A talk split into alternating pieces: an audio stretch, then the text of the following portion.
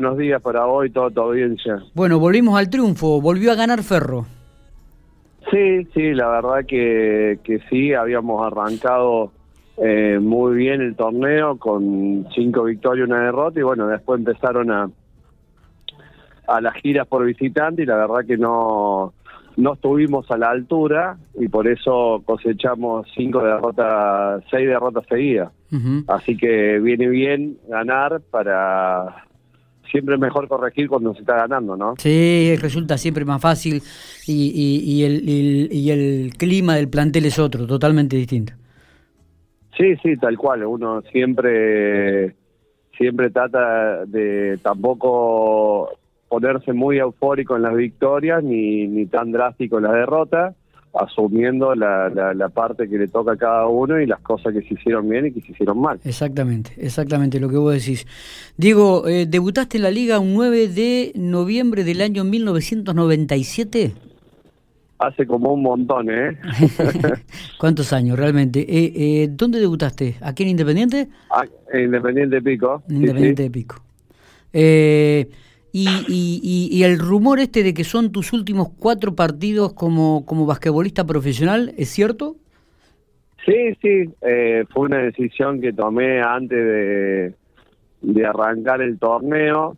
En realidad ya lo venía masticando la, la, temporada pasada, pero bueno, pasó todo lo del COVID y eso, entonces cuando se armó este nuevo proyecto de Ferro este año, me preguntaron si quería jugar y la verdad que tenía ganas de, de terminar jugando adentro de una cancha de básquet. Por eso estoy muy agradecido a, toda la gente de, Ferro, los dirigentes y todo lo que hacen posible que, Ferro esté participando en este torneo federal con, todos los contratiempos y la situación sanitaria que hoy no, no, Totalmente, por ahí se te, te, corta un poquitito. Digo, ¿qué, ¿qué te ha dejado el básquetbol, Diego? ¿Qué, qué, en este recorrido desde aquel año 97? Mira, Miguel, uno cuando, cuando empieza a rebobinar y a ver, eh, pasaron muchos años. Vos pensás que yo debuté, eh, si no fui el tercero, cuarto más joven en debutar en la Liga Nacional. Entonces, con 16 años tuve la oportunidad acá en Independiente Pico eh, un club que me, que me dio todo lo que es la, formación mía basquetbolística eh, y pasaron eh, 24, años. entonces es, es, un montón de tiempo, toda una vida. Eh, así que sí. ¿Cómo, has llegado, ¿Cómo llegaste a Independiente? ¿Te acordás quién te reclutó? ¿Cómo, sí, sí, sí, yo jugué un argentino para Córdoba, había jugado un argentino acá en La Pampa, de ahí me vio ya me tenía visto Roberto Germaneto, que es el papá de Marcelo. Claro. Eh, y él lo recomendó a Flor, que había un chico de Almafuerte que, que, bueno, tenía ciertas características y vine a un campus que éramos 70 chicos, de los cuales quedamos 12. Si vos lo, lo, traes a, la actualidad, eh, imposible hoy, es inviable hacer un campus para 70 chicos de la forma que lo hizo Independiente en, en aquel en aquel momento. Me imagino me imagino. ¿Y, en ese momento estaba Flor Meléndez en Independiente? ¿Cómo no te escuché? Eh, en ese momento, digo, ¿estaba Flor Meléndez en Independiente? Claro, claro, en ese momento fue... ¿Y, ¿y con quién quedaste vos en ese campus? ¿Te acordás?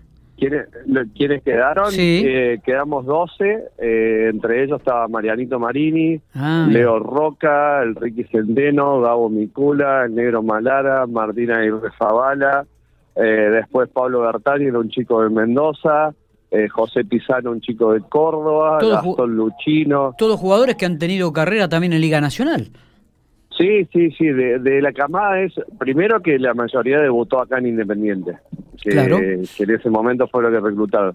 Y después de, esa camada, eh, cuatro fuimos selección argentina. Eh, ¿Vas a seguir vinculado al básquet, me imagino? Sí, sí, hoy, hoy mm, yo siempre soy eh, muy agradecido a la, gente que me da eh, oportunidades. Eh, todos saben que yo siempre lo digo, que yo soy hincha de Independiente, en el básquet hincha de Independiente General Pico y simpatizante de Ferro. Hmm. Ferro me dio la posibilidad de, de, volver a la ciudad y poder reencontrarme con mis hijas. Eh, por eso eh, estoy tan involucrado en lo que es el proyecto este de, Ferro en el básquet, que no es solamente con el torneo federal, sino en lo que es toda la parte formativa. Hoy me toca estar en la coordinación general del básquet, lo que es toda la parte formativa en mini básquet, y bueno, seguiremos vinculados a, desde el lugar que me toque. Está, está, muy bien. Eh, acá hay un oyente, Cristian López, mandale saludos de mi parte, buena gente este, gente que está escuchando y ya comienza a participar de esta conversación. Diego. Eh, saludo a Cristian. saludo a Cristian. Em, ¿Qué es lo que más recordás? ¿Qué entrenador te dejó más enseñanzas? No, mira, yo la verdad he tenido, vos cuando recién me decía que me dejó el básquet, yo creo que, que el básquet eh, me ha dado más de lo que yo le, he dado al básquet. La verdad que el básquet fue mi medio de vida y, amo este juego, por eso hoy sigo jugando a los 40 años.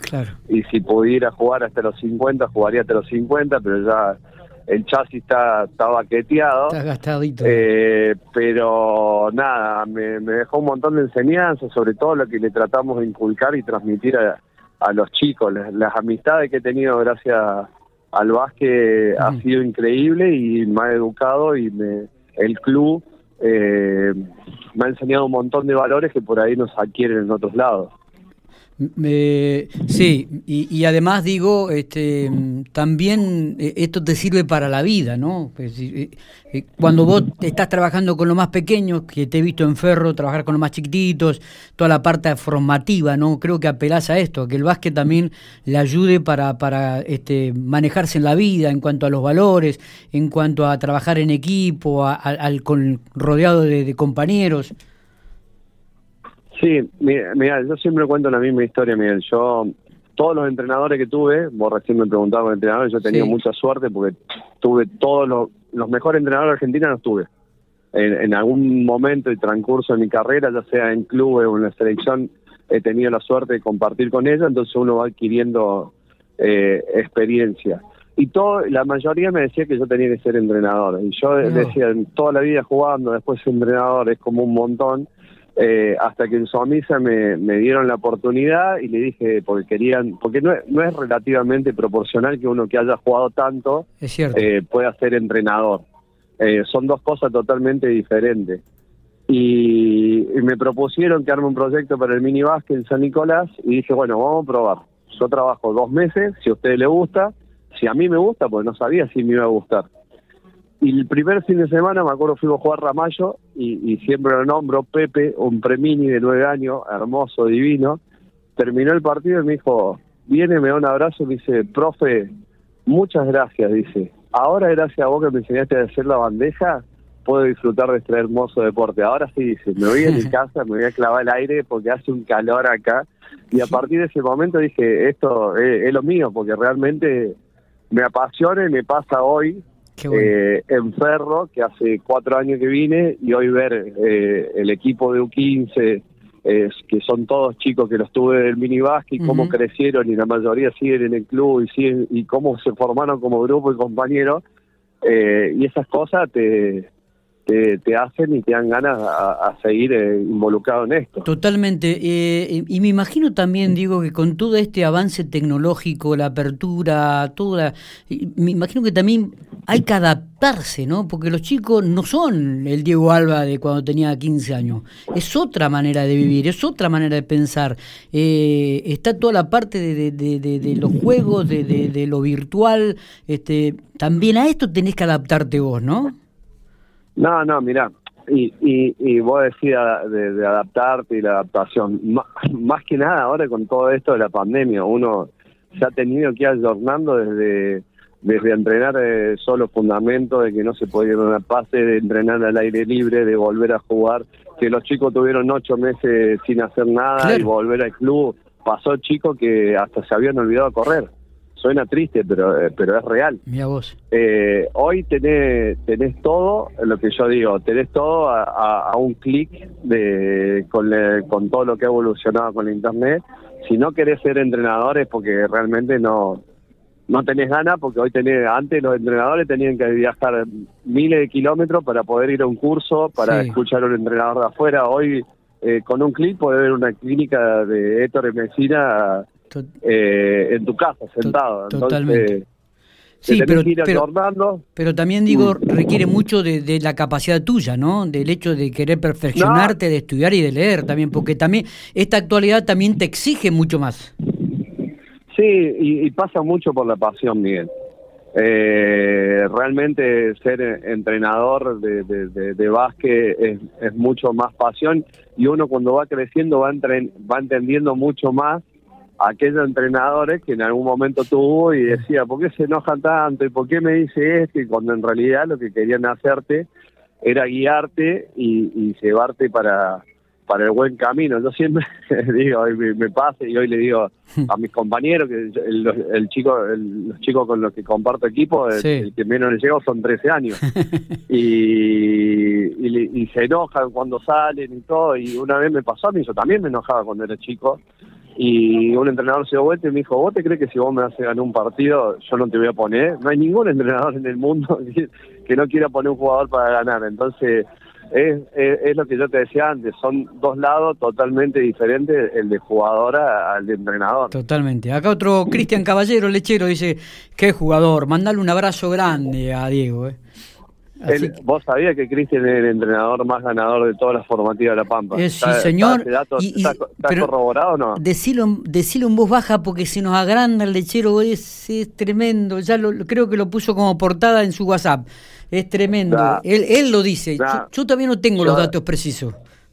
Fuimos, fuimos a hacer juntos el curso de NEVA 3 a, Buenos Aires y la verdad fue una experiencia maravillosa y, está corroborado el dato, no es que, está vendiendo humo. Mira vos, mira vos, qué pibe, sabes. Eh, Diego, te agradecemos muchísimo estos minutos, ha sido un placer poder hablar con vos. Este, esperemos que así como has demostrado el talento dentro del campo de juego, dentro del rectángulo de juego, también lo puedas demostrar dirigiendo a los más pequeños sobre todo. ¿eh? Bueno, Miguel, muchísimas gracias, muchísimas gracias eh, a vos por la nota y por estar siempre presente y todavía me acuerdo de aquellos años 96 que ya estabas atrás de, informar de este hermoso deporte y, hoy haciéndolo 24 años más tarde habla también bien de vos y de la, de la perseverancia. Así que bueno, un saludo para todos y para que necesite, acá vamos a estar. Abrazo grande, éxitos.